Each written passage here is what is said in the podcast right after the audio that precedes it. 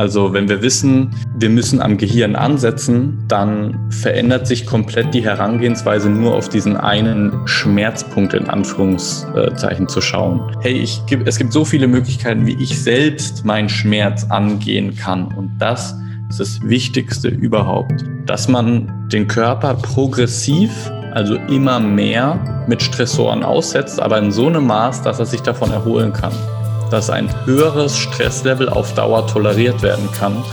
Bei sehr akuten Geschichten in der Regel immer Threat Modulation zuerst. Immer erst einmal leeren, einmal leeren, einmal leeren. Und dann, wenn man diese Gefahr reduziert hat oder am besten ganz beseitigt hat, Stressoren aufbauen, progressiv und dafür sorgen, dass der Eimer nicht so schnell wieder überläuft beim nächsten Mal.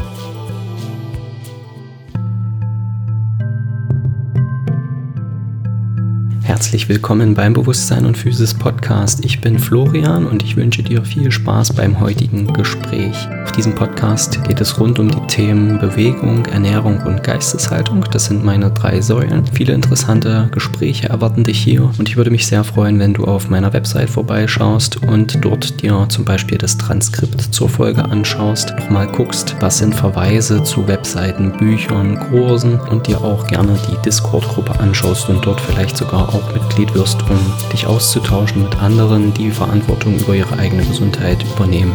Außerdem freue ich mich, wenn du mir eine Bewertung gibst, zum Beispiel auf iTunes und auf allen anderen Plattformen. Diese soll ganz ehrlich sein und dient mir einfach dazu, das Format hier vielleicht noch zu optimieren und ja, zu schauen, was können wir noch besser machen, was wünschst du dir für den Podcast und was gefällt dir auch einfach sonst schon richtig gut. Viel Spaß beim Gespräch.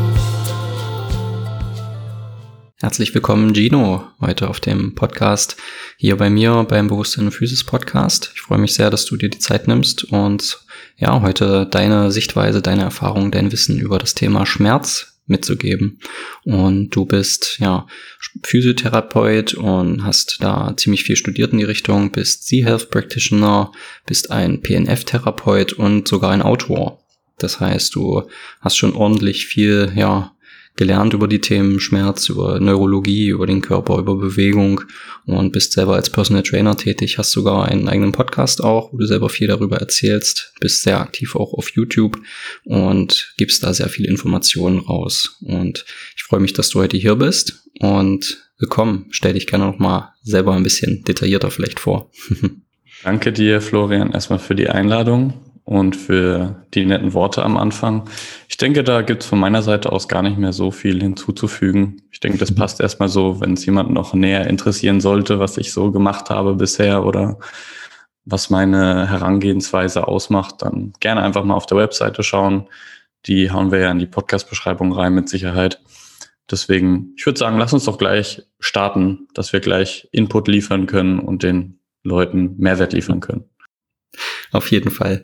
Wir wollen heute über das Thema Schmerzen sprechen. Und lange Zeit, ja, bin ich zum Beispiel davon ausgegangen, okay, ich habe Schmerz im Schmerz im, im Darm, Schmerz im, im Fuß, was auch immer. Und der Schmerz entsteht an dieser Stelle. Und der Schmerz hat nur damit zu tun, wo ich das quasi spüre.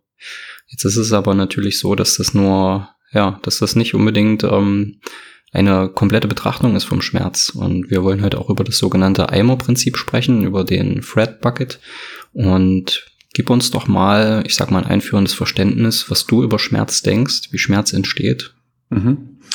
Okay, also grundlegend möchte ich in dem Podcast drei extrem wichtige Punkte vermitteln. Punkt Nummer eins, Schmerz entsteht im Gehirn. Das ist das Wichtigste überhaupt. Zweiter Punkt, Schmerz ist einfach nur ein Output-Signal des Gehirns. Das ist der zweite Punkt. Der dritte ist, dass der wichtigste Faktor, den wir unseren Klienten mitgeben können, den wir unseren Sportlern mitgeben können, ist Education über Schmerz. Je mehr man über Schmerz weiß, desto weniger Angst hat man davor und weiß viel besser, wie man sein Verhalten ändern muss, weil Schmerz ist einfach nur eine Aufforderung des Nervensystems, dein Verhalten zu ändern. Und da hast du den Threat Bucket schon erwähnt, also den Gefahreneimer auf Deutsch. Und da gibt es eben zum Beispiel zwei Strategien, wie man da rangehen kann an das Thema Schmerz. Das sind die drei wichtigsten Punkte erstmal. Wollen wir zuerst über den Fred Bucket sprechen oder denkst du, es ist andersrum sinnvoll? Ich denke, es ist andersrum mhm. tatsächlich sogar sinnvoller. Mhm. Dann fangen wir an beim ersten Punkt. Mhm. Schmerz entsteht im Gehirn. Du hattest ja gerade einleitend erwähnt, dass du früher auch der Auffassung warst, dass, okay, man hat an diesem einen Punkt Schmerzen, dann ist an diesem einen Punkt ein Problem oder ähnliches. Ne? Mhm. Und das ist der erste Trugschluss. Hm, Descartes hat das schon äh, 1900 irgendwas, 1960 oder sowas in die Richtung, ähm, dieses schöne Schmerzmodell ähm, geschildert, wo man so einen Mann sieht, der in der Nähe von einem Feuer ist und dann geht so eine Linie von seinem Fuß hoch bis zum Gehirn. Also hat, das war ein Philosoph, ähm, Wissenschaftler Descartes und hat damals schon eben die Idee gehabt, dass Schmerz nicht direkt am Punkt der Schädigung entsteht, sondern im Gehirn. Also dass es eine Interpretation von einer gewissen Gefahrensituation ist und sonst nichts weiteres. Und das ist, denke ich, ein ganz wichtiger Punkt, weil wir dadurch die, die ganze Therapie auch verändern können, indem wir die Ansätze dadurch ganz stark erweitern können. Also wenn wir wissen, wir müssen am Gehirn ansetzen, dann verändert sich komplett die Herangehensweise, nur auf diesen einen Schmerzpunkt in Anführungszeichen zu schauen weil eben mhm. die ganze Interpretation, die dahinter liegt, so, so, so, so eine große Rolle spielt. Und da gibt es so viele interpretative Filter, können wir gerne nachher auch noch kurz drauf eingehen. Aber grundlegend für den ersten Punkt ist erstmal, Schmerz entsteht im Gehirn. Es gibt keine Schmerzrezeptoren im Körper. Die Nozizeptoren, die von sehr, sehr vielen Leuten als Schmerzrezeptoren tituliert werden und auch, wie man es gelehrt bekommt, so habe ich es auch damals gelehrt bekommen in der Uni, das sind Gefahrenrezeptoren, aber keine Schmerzrezeptoren. Bedeutet, du kannst ein, eine gewisse Menge an Gefahren dein Rückenmark hochlaufen lassen, ohne dass es von deinem Gehirn als Schmerz interpretiert wird. Genauso kann es aber auch sein, dass kein Gefahrensignal nach oben kommt und du trotzdem Schmerzen hast. Thema Phantomschmerz. Das mal nur so als, als Hintergrund, dass man das unbedingt mitnimmt, dass es keine Schmerzrezeptoren im Körper gibt. Es gibt Gefahrenrezeptoren. Diese Gefahrensignale werden dann das Rückenmark hochgeschickt über das Hinterwurzelganglion und dann im Gehirn in neun bis zwölf Zentren findet dann diese Interpretation dieses Inputs statt und dann wird möglicherweise ein Output generiert, der sagt, aua, bitte ändere dein Verhalten. Das ist erstmal, wenn man das verstanden hat, dann hat man schon einiges, ähm, mhm. ja, einiges Wichtiges über, über Schmerz in petto. Ja, also jeder Zuhörer merkt jetzt natürlich auch, dass du da vom, vom Thema Gehirn sehr begeistert bist und da die genauen Bezeichnungen schon kennst. und das Interessante, was du ja sagst, ähm, dass das die Gefahrensituation sozusagen ja ähm, einläutet oder da Signal gibt, dass da eine Gefahr ist und mhm. Nicht immer sozusagen das Symptom, der Schmerz in dem Fall oder das, da wo ich das vielleicht spüre, es kann ja auch an einer anderen Stelle gespürt werden, meines Wissens nach, obwohl der Schmerz vielleicht mit so einer Stelle vielleicht gar nichts zu tun hat, ähm, worauf wir ja später noch, noch eingehen. Ähm, denkst du, dass der Körper auch noch das oder das Gehirn immer noch den Schmerz als Signal aussenden kann, obwohl vielleicht die Problematik, die ursprünglich mal da war, eigentlich gar nicht mehr gegeben ist? Das heißt, ja, ja, natürlich, natürlich. Mhm. Das ist ja auch das, was ich gerade mit dem äh, Phantomschmerz meinte. Der Körperteil, der zum Beispiel amputiert wurde, ist nicht mehr da. Und dennoch haben Leute Schmerzen in diesem Körperteil. Das ist einfach diese Verankerung, dieses Schmerzgedächtnis. Mhm. Man erlernt, man kann Schmerz erlernen. Und dann gibt es überhaupt keine Gewebeschädigung mehr, zum Beispiel als mögliche Ursache für, für Schmerz. Und dennoch hat das Gehirn das Signal, dass es interpretiert, dass da ähm, ein Problem vorliegt. Spannend, ja. Sehr, sehr spannend. Also es ist keine Meinung, das ist, ähm, das mhm. ist belegt. Weil du meintest, ob ich der, ob ich der Meinung bin, dass das so, so mhm. ist. Ja, genau. Danke für die Korrektur. Ach, gerne, ähm, gerne. Ja, sehr interessant auf jeden Fall. Hm, jetzt äh, zum Beispiel, ja, die meisten Therapeuten, Trainer oder was heißt die meisten, viele agieren ja immer noch in dieser, dieser Symptomatik, dass man dann in, an den bestellenden Tropfen rumforscht und äh, an den betroffenen Stellen rumforscht, rumdoktert und da teilweise auch dann einfach keinen Erfolg hat. Und wie bist du da zu dem Thema gekommen, dass du jetzt sagst, okay, das Gehirn hat damit zu tun. Wie hast du das für dich so entdeckt, dass du diesen, diesen Übergang da hast, diesen Übertrag? Kannst du uns da vielleicht mal noch mal einen kleinen Einblick geben, wie du dazu überhaupt erst gekommen bist? So als Anekdote meinst du? Mhm. Oder ja, ich habe mich schon, schon immer für, für den Körper und Leistungsfähigkeit etc. interessiert, wie alles grundlegend entsteht, dass man es auch erklären kann. Nicht einfach nur, ja, es kann sein, dass ein Körperteil fehlt und man trotzdem Schmerzen hat, Punkt, sondern wieso?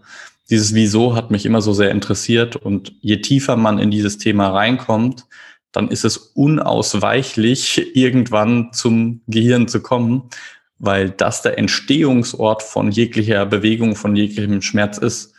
Und es dreht sich eben sehr viel um, um Bewegung und Schmerzen im Sport und allgemein im Leben.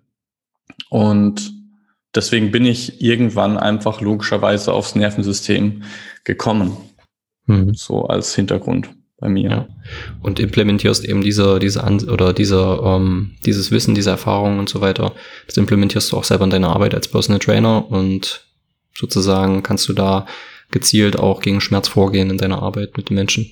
Genau. Auf jeden Fall. Also, genau. Also hm. Personal Trainer ist immer so ein, immer so ein hm. interessanter hm. Begriff.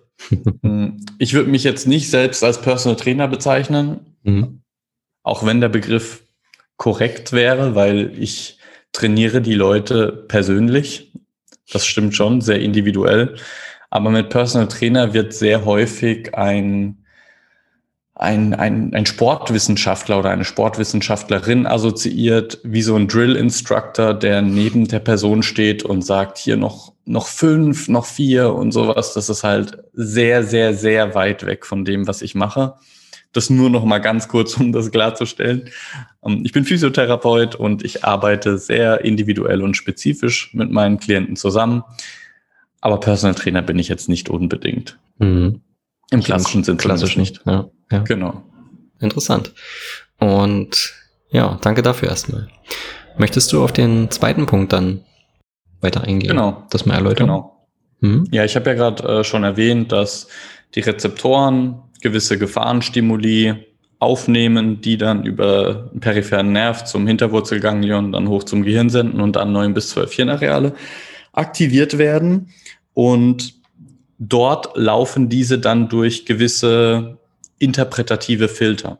Also diese, dieser Input, dieses Signal, das aus dem Körper kommt und dann zum zentralen Nervensystem geht, ist ja per se erstmal nur ein elektrischer Stimulus.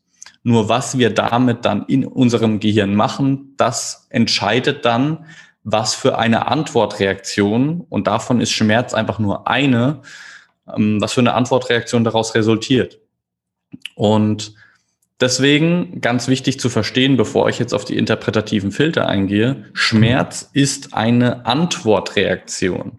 Und wenn man das weiß, dann könnte man schlussfolgern, wenn man drüber nachdenkt, hey, wie wäre es denn, wenn ich mein Input und meine Interpretation verändere beziehungsweise auch analysiere, anstatt mich nur auf den Output zu konzentrieren, was die meisten Sportwissenschaftler, Therapeuten und so weiter machen. Und das eröffnet einfach nochmal viel, viel, viel mehr Trainings- und Therapiemöglichkeiten. Das ist der, der wichtige Punkt, den ich hier nochmal hervorheben möchte.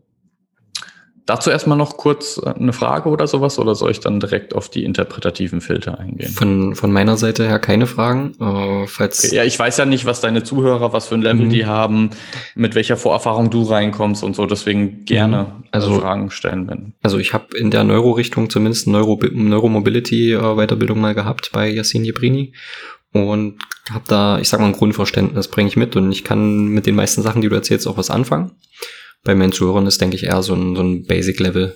Aber wenn ich jetzt aus einem, ich sag mal, aus meinem anderen Filter, den ich mir quasi aufsetze, betrachten würde, hast du das schon gut erklärt. Also ich würde das meiner Überzeugung nach auch verstehen, wenn ich diese, diese Dinge nicht auf dem Schirm schon hatte.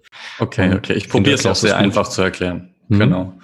Gut, dann gehe ich jetzt mal auf die interpretativen Filter ein. Es gibt ja so circa sieben Stück, je nachdem, wie man die jetzt gruppiert. Sensorischer Input ist natürlich eine große Geschichte. Thema Narbengewebe, wenn, wenn Nerven und Gewebe geschädigt wurde, ist genug Nacharbeit passiert in diesem Gebiet, um diese Rezeptoren wieder zu reizen. Weil wenn dein Gehirn keine klare Vorstellung und keine gute Vorhersehbarkeit einer Situation hat, weil sie zum Beispiel gar nicht weiß, hm, in oder weil es gar nicht genau weiß, hm, ich habe irgendwie gar nicht so richtig Plan davon, wie sich mein, mein Knie überhaupt anfühlt. Und das ist natürlich extrem wichtig, wenn ich zum Beispiel ähm, in, in Martial Arts unterwegs bin und da viel auf den Knien mache oder auch für, für Sprinter, Fußballer und, und Kraftsportler da ein, ein ordentliches Gefühl für ein beteiligtes Gelenk zu haben, ist sehr wichtig. Und wenn dort eben Informationen fehlen oder ungenügend sind, das muss ja nicht mal durch eine durch eine Verletzung entstanden sein, sondern wenn man einen gewissen Körperbereich kaum berührt oder kaum bewegt, dann fehlt dort Input. Und du kennst das Prinzip Use it or lose it. Wenn etwas über einen längeren Zeitraum nicht benutzt wird, use, dann wird es sich zurückbilden, also lose it, weil das Nervensystem oder der Körper im Allgemeinen, nicht nur das Nervensystem, wahnsinnig gut im Ausmisten ist von Dingen, die scheinbar nicht relevant sind. Genau, deswegen sensorischer Input, ein sehr wichtiger interpretativer Filter. Dann natürlich bisherige Erfahrungen. Da nehme ich immer gerne das Beispiel von einem Bänderriss am Fuß. So viele Fußballer, Basketballer, auch Tennisspieler kennen dieses Problem. Ähm, ein Inversionstrauma, sagt man dazu auch gerne so ein Außenbandriss. Das Problem ist jetzt, wenn man nach einem Außenbandriss diese Bewegung nicht mehr in, in den Alltag, ins Training integriert, dann ist ja die Erfahrung, hey, Florian, du bist doch mal vor zwei Monaten umgeknickt und hast dir ein Band gerissen. Die Bewegung ist Kacke. Mach die nicht mehr. Das wird dann so als Erfahrung abgespeichert. Das ist sozusagen eine Inversion des Fußes ist schlecht, wenn man es mal ganz plakativ sagen möchte. Das ist aber natürlich nicht so, aber so wird es abgespeichert. Bedeutet, dass es im Reha-Prozess enorm wichtig wäre, genau diese Bewegung zu üben, damit man dem Gehirn wieder sagen kann, hey, alles cool, ich kann das kontrollieren, ohne dass da direkt ein Band reißt.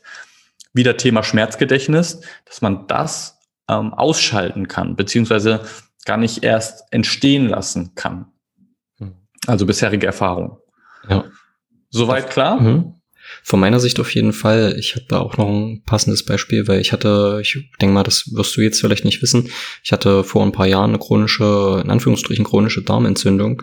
Und als ich die quasi losgeworden bin, habe ich danach teil oder auf dem Weg zum, ich sag mal, zur Symptomfreiheit und so weiter, habe ich dann teilweise immer noch die Krämpfe zumindest den Schmerz wahrgenommen, obwohl alles in Ordnung war. Und ja. ich habe mich damals ja auch viel mit, mit, mit dem Thema Gehirn und Meditation und so weiter, dieser, dieser, dieser Identitätsveränderung ähm, be beschäftigt, weil ich ja sozusagen von meiner alten Identität, die krank war, die immer diesen Schmerz hatte, die Krämpfe hatte und so weiter, weg wollte, die Überzeugung ändern wollte zu einer, ich sag mal, gesunden und schmerzfreien Identität. Und das war eben interessant, weil immer wenn ich quasi die Routinen der alten Krankenidentität genutzt habe und da reingefallen bin, hatte ich eben auch wieder die Probleme. Und sobald ja. ich das aber hundertprozentig dann geschafft hatte, das abzulegen, bin ich eben seit seitdem und bis heute ja symptomfrei. Und das war auch sehr interessant, ja. Auf jeden Fall. Auf jeden Fall. So, mhm, so abgespeichert war bei den Gewohnheiten, ja. beim Verhalten. Ja. Ja, danke für, für das Beispiel. Das ist sehr passend dazu. Gerne. Ja. Genau. Dann mhm. ähm, der dritte Punkt mhm. wäre, wären soziale Faktoren. Mhm. Viele werden es kennen, zumindest wenn man ein gewisses Alter erreicht hat. Oder die meisten werden es kennen, sage ich mal so, dass man zum Beispiel, wenn man eine geliebte Person verliert, weil sie stirbt oder durch eine Trennung oder ähnliches, dann fühlt man sehr häufig auch physischen Schmerz. Die gleichen Hirnareale werden aktiviert bei sozialem Schmerz wie bei physischem Schmerz. Deswegen sind solche sozialen Faktoren auch enorm wichtig, auch gerade für Therapeuten, das auch unbedingt in, in das initiale Screening mit reinnehmen. Wie gesund sind denn deine, deine sozialen Kontakte, deine Beziehungen? Du könntest alle möglichen Techniken machen. Die Person kommt aber immer und immer wieder, hat Schmerzen in der Schulter oder im Bauchbereich oder im unteren Rücken. Und du kannst alle Techniken anwenden. Wenn du aber nicht weißt, dass der soziale Kontext da so eine große Rolle spielen kann, dann kann es sein, dass du das Problem nie wirklich lösen kannst. Spannend. Genau. Darf ich, darf ich da auch kurz wieder immer, aus immer. meiner Sicht? Mhm. Immer. Ich hatte auch damals sehr, sehr viele negative Beziehungen und Bindungen zu Menschen. Teilweise war ich da eben auch der auslösende Faktor und das hat sich einfach gegenseitig immer hochgeschaukelt. Also ähm, sehr negativ zum Leben und immer pessimistisch teilweise eingestellt, ja, und bestimmte Ansichten eben. Und als ich mich dann, als mir das dann so klar wurde, das war auch inmitten der Zeit, wo ich eben die Krankheit damals hatte und das dann Stück für Stück reduziert habe und da auch den Leuten kommuniziert habe, hey, ähm, bei uns, das, das funktioniert nicht mehr und das ist aber nicht nur dein Thema, sondern es liegt auch an mir, aber ich weiß, dass eben diese Verbindung, die man hat, sich nicht verändern wird, weil man ja eben die Erfahrungen und so weiter immer wieder nutzen wird, um eben da sozusagen das gleiche Ergebnis zu erzielen und immer wieder dieselben Verhaltensweisen an den Tag legt.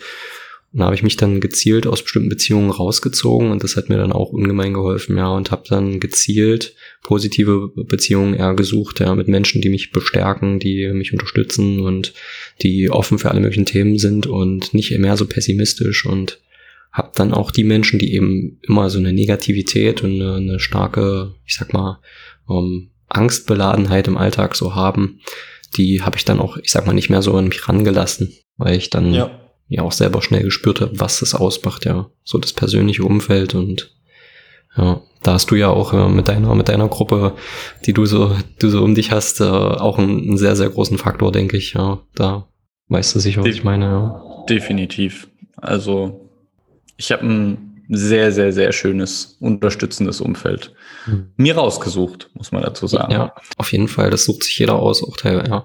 Ob es auf Arbeit ist und so weiter, das ist manchmal schwer, aber es ist machbar und egal zu welchem Preis manchmal, das, die Investition kann sich oft lohnen, ja, und vielleicht der Zuhörer auch mal drüber nachdenken, dass man das immer in der eigenen Hand hat, auch was zu verändern, ja. Was ja hier sowieso bei dem Podcast, ich sag mal, an oberster Stelle steht, auch Verantwortung selber zu übernehmen, nicht nur abzuwarten, ja. Mhm. Und ich denke, dass der Zuhörer jetzt auch schon wieder erfährt, Punkt Nummer drei, den ich vorhin erwähnt hatte, ganz am Anfang, der dritte der drei Punkte, die ich vermitteln möchte, mhm. eben die, die Education über Schmerz, dass das das Wichtigste überhaupt ist. Wenn du nicht weißt, dass dein soziales Umfeld so einen starken Effekt haben kann oder dass bisherige Erfahrung oder das sensorischer Input oder eben die anderen vier, auf die ich jetzt noch eingehen werde, wenn du das einfach nicht weißt, dann, kann, dann wie willst du das dann angehen? Wie willst du das dann selbst ändern?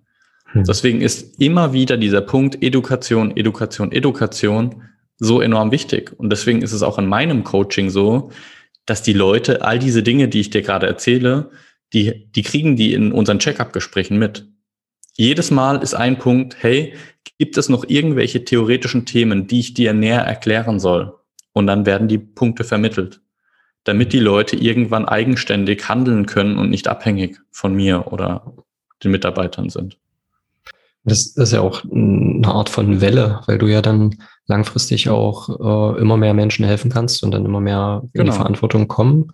Und du bist nicht dauerhaft damit beschäftigt, eben immer die gleichen Leute zu dir wieder zu holen. Ja, das finde ich auch bei, genau. bei vielen, in Anführungsstrichen, Trainern, Personal Trainern, wir haben es ja vorhin besprochen, merke ich das oft, dass irgendwie so eine gewisse Abhängigkeit auch geschürt wird, damit die Menschen irgendwie das Gefühl haben, die verstehen eigentlich gar nichts davon und die brauchen den anderen Menschen, um ja damit ähm, zu funktionieren. Das ist natürlich sehr lukrativ, weißt du?